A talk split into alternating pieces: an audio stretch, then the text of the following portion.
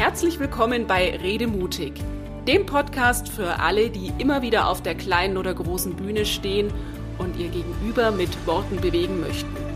Ich bin Andrea Joost und hier erfährst du, wie dir das mit noch mehr Leichtigkeit und Freude gelingt. Für starke Auftritte von innen nach außen. Liebe Rednerin, lieber Redner, in der letzten Episode haben wir darüber gesprochen, was es braucht, um glasklar Grenzen zu ziehen und selbstbewusst ein Nein zu formulieren. Jetzt ist es aber mit dem Nein sagen selbst nicht getan. Denk mal an die Momente, in denen du all deinen Mut zusammengenommen hast, dein Stoppschild bestimmt, aber freundlich hochgehalten hast und es dann mit der Reaktion deines Gegenübers zu tun bekommen hast. Plötzlich ist da jemand, der vielleicht dicht macht, total aggressiv reagiert oder gereizt reagiert. Vielleicht versucht er, dass sie auch dir den schwarzen Peter zuzuschieben oder die Worte im Mund zu verdrehen, fängt an zu weinen oder ist beleidigt. Möglicherweise hast du es auch mit jemandem zu tun, der mit dir diskutieren will und dich doch noch für ein Ja gewinnen will. Oder, oder, oder. Die Liste der möglichen Reaktionen, die ist nicht nur lang, sondern sie ist auch sehr vielfältig und meistens ist das, was uns da entgegenschwappt, nicht besonders angenehm. Und da ist es nicht verwunderlich, dass wir da auch schnell mal einknicken, um nur möglichst flott wieder für gute Stimmung zu sorgen. Und selbst wenn wir es schaffen, im ersten Sturm standhaft zu bleiben und keinen Rückzieher zu machen, kommen uns in solchen Situationen gern mal die eigenen Emotionen in die Quere. Da hast du vielleicht ein schlechtes Gewissen du ärgerst dich über den anderen oder merkst, dass du unsicher wirst und Angst vor den Konsequenzen deines Neins bekommst. Das sind nicht gerade die besten Voraussetzungen, um wirklich konsequent zu bleiben und deinen Standpunkt zu vertreten. Deshalb geht es heute darum, wie wir mit den Reaktionen unserer Gesprächspartnerinnen und Gesprächspartner leichter und vor allem entspannter umgehen können und damit eine Chance haben, auch in Gegenwindmomenten souverän für uns einzustehen. Das Wichtigste schon mal vorneweg. Wir sind nicht für die Reaktion unserer Gegenüber verantwortlich. Wir sind ausschließlich dafür verantwortlich, dass wir respektvoll und auf Augenhöhe kommunizieren. Jetzt höre ich schon dein Aber. Aber ich möchte doch nicht, dass der andere traurig ist oder wütend ist oder enttäuscht ist. Und das ist total nachvollziehbar. Aber wenn wir versuchen, uns in die Emotionen unserer Gegenüber einzumischen, dann versuchen wir etwas zu kontrollieren, das wir nicht kontrollieren können. Dann versuchen wir etwas zu steuern, auf das wir keinen Einfluss haben. Mal ganz davon abgesehen, dass dein Gegenüber auch ein Recht hat auf die eigenen Emotionen, auch wenn uns die manchmal ganz schön triggern können. Ich denke da zum Beispiel gerade an ein Gespräch mit einem Netzwerkkollegen, nachdem er innerhalb eines halben Jahres das x-te Treffen super kurzfristig abgesagt hat. Nachdem ich die Sprachnachricht abgehört habe, atme ich ein paar Mal tief durch, rufe ihn an und sage dann ganz ruhig, aber auch sehr klar, du, ich habe absolutes Verständnis für deine Situation. Ich weiß, dass es bei dir gerade sehr trubelig zugeht und gleichzeitig ist es für mich einfach total ärgerlich, wenn ich mir immer wieder Zeitfenster frei halte und dann kurz vor knapp erfahre, dass es wieder nicht klappt. Lass uns einfach in den Kalender schauen, wenn du den Kopf wieder frei hast. Die Reaktion, die ich mir in diesem Moment gewünscht habe und die ich auch irgendwie erwartet habe, weil wir eigentlich einen guten Draht zueinander haben, war etwas wie, ja klar, ich kann dich total verstehen. Es ist absolut nachvollziehbar aus deiner Sicht. Tut mir leid, dass es in den letzten Monaten so holprig gelaufen ist. Das, was kommt, ist etwas ganz anderes. Zwei kurze Sätze. Das ist jetzt halt einfach so, außer dir hat damit auch keiner ein Problem. Natürlich lässt sich trefflich darüber diskutieren, ob diese Antwort sehr geschickt war. Und natürlich lässt sich auch trefflich darüber diskutieren, ob ich nicht vielleicht schon früher etwas hätte sagen sollen. Und natürlich wäre es toll, wenn wir auf unsere Neins, auf unsere Stoppzeichen immer direkt ein Sorry, alles klar, ich weiß Bescheid, ich werde mich ändern, es ist alles gut bekommen würden. Aber das ist utopisch. Denn auch das respektvollste Nein kann für deine Gesprächspartnerin, deinen Gesprächspartner ziemlich unerfreulich sein. Es kann am Ego des anderen kratzen, weil er das als Kritik an der eigenen Person auslegt. Das dürfte übrigens bei meinem Netzwerkkollegen passiert sein.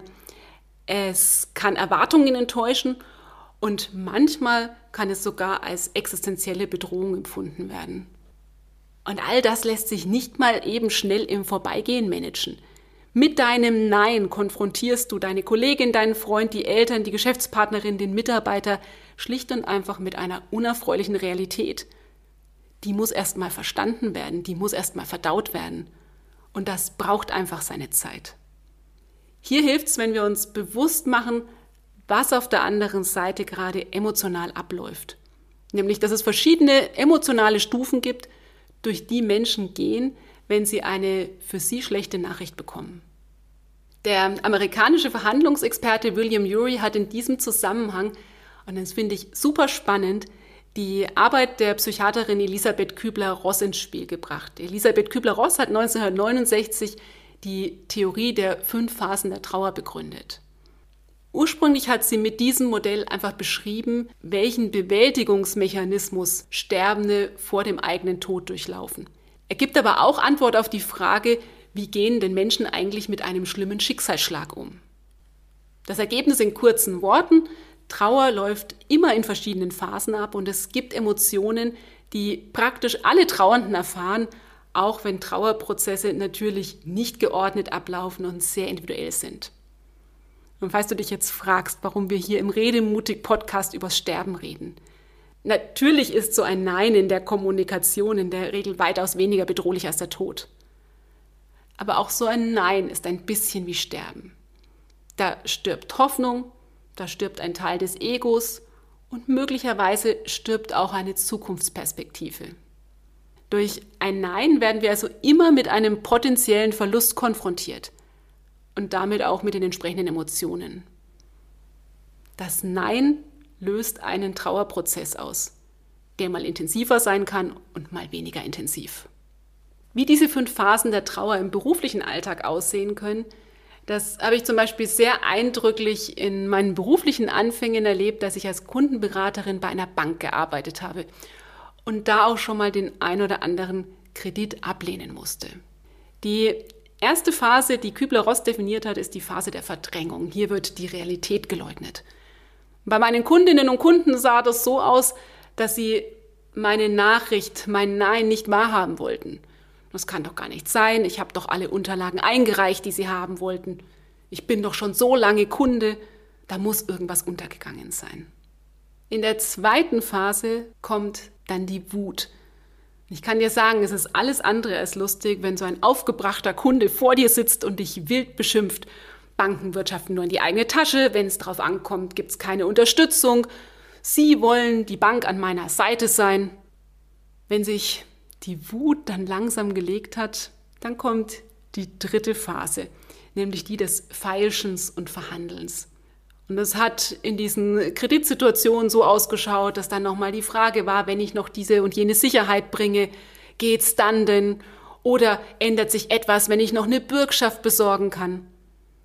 Wenn dann klar ist, dass das alles nichts hilft, dann kommt die Phase der Verzweiflung. Also zum Beispiel so etwas, wenn ich das Geld nicht habe, dann kann ich mir den nötigen Umzug nicht leisten, zum Beispiel bei einem Konsumentenkredit. Wenn ich das Geld nicht habe, dann kann ich die wichtige Investition nicht tätigen, die mein Unternehmen am Laufen hält, bei einem Gewerbekredit. Oder wenn ich das Geld nicht bekomme, dann platzt der Traum vom Traumhaus bei einer Baufinanzierung. Und irgendwann, wenn diese Phasen durchlebt sind, dann kommt der Moment, dass das Gegenüber die Situation annehmen kann. Es ist, wie es ist, auch wenn ich es jetzt gerade nicht toll finde, aber ich habe es verstanden. Und jetzt darf ich eben nach einer anderen Lösung schauen. So wie sich diese Trauerphasen der Verdrängung, der Wut, der Verhandlung, Verzweiflung bis hin zur Akzeptanz bei den Kreditabsagen gezeigt haben, so zeigen sie sich auch in vielen, vielen anderen Momenten unserer beruflichen und privaten Kommunikation.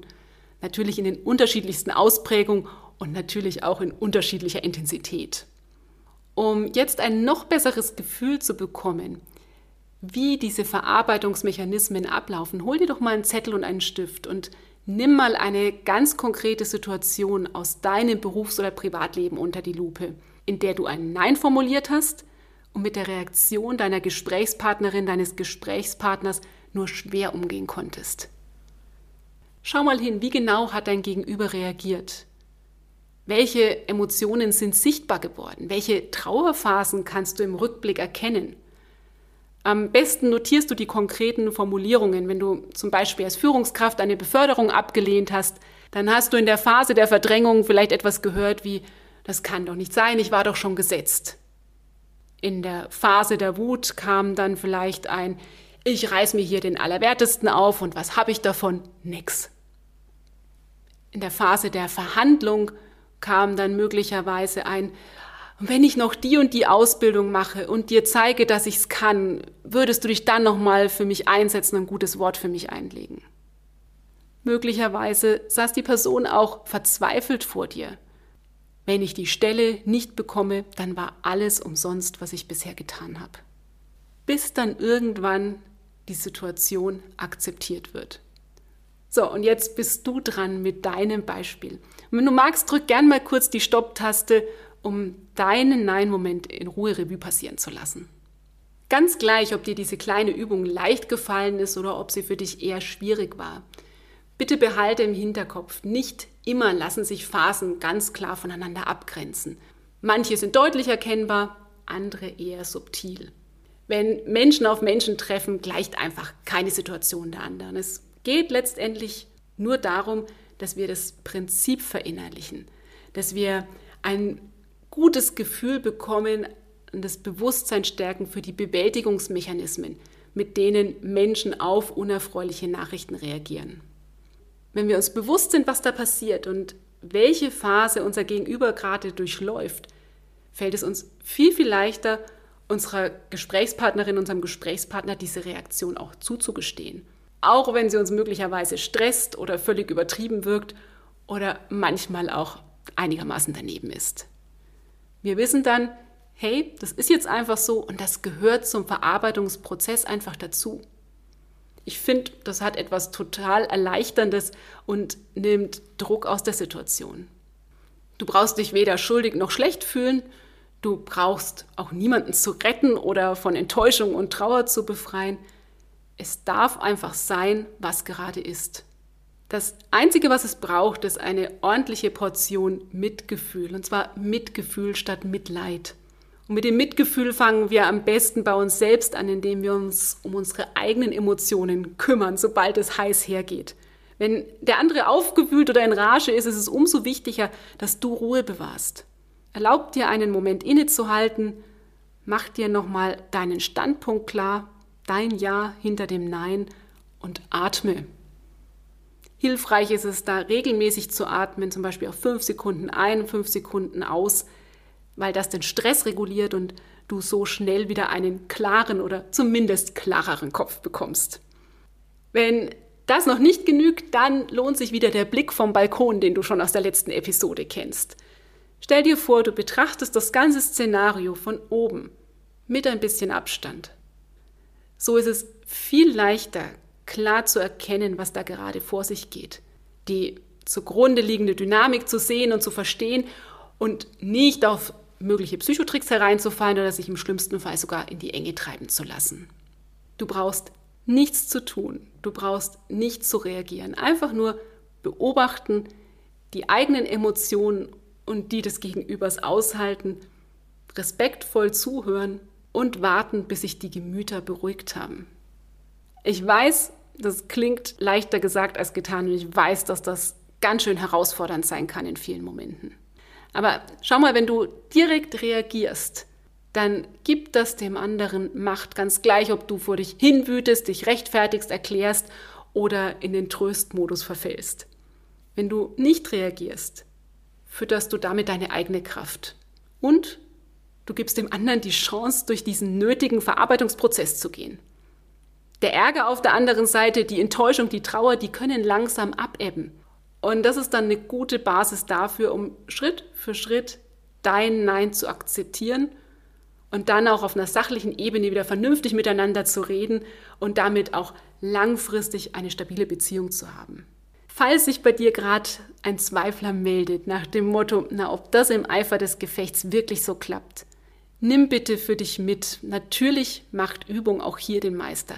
Und es ist total menschlich, wenn wir zwischendurch von unseren eigenen Emotionen überrollt werden und eben zurückschießen oder auch mal einknicken mit unserem Nein. Allerdings lohnt es sich, wenn wir uns immer wieder aufs Neue bewusst machen. Wir sind ausschließlich für das verantwortlich, was wir senden und wie wir senden. Die Reaktionen unserer Gegenüber, die dürfen wir ganz getrost bei unseren Gesprächspartnerinnen und Gesprächspartnern lassen. In diesem Sinne wünsche ich dir eine ordentliche Portion Gelassenheit und Stärke bei allem, was ansteht. Und ich freue mich sehr, wenn du mir von deinen Erlebnissen berichtest. Meine E-Mail-Adresse, die habe ich dir in die Shownotes gepackt. Bis zum nächsten Mal, eine gute Zeit für dich und bleib redemutig. Das war der Redemutig Podcast. Wenn du mehr erfahren möchtest, klicke einfach auf meine Seite www.redemutig.de. Schön, dass du dabei warst und bis zum nächsten Mal.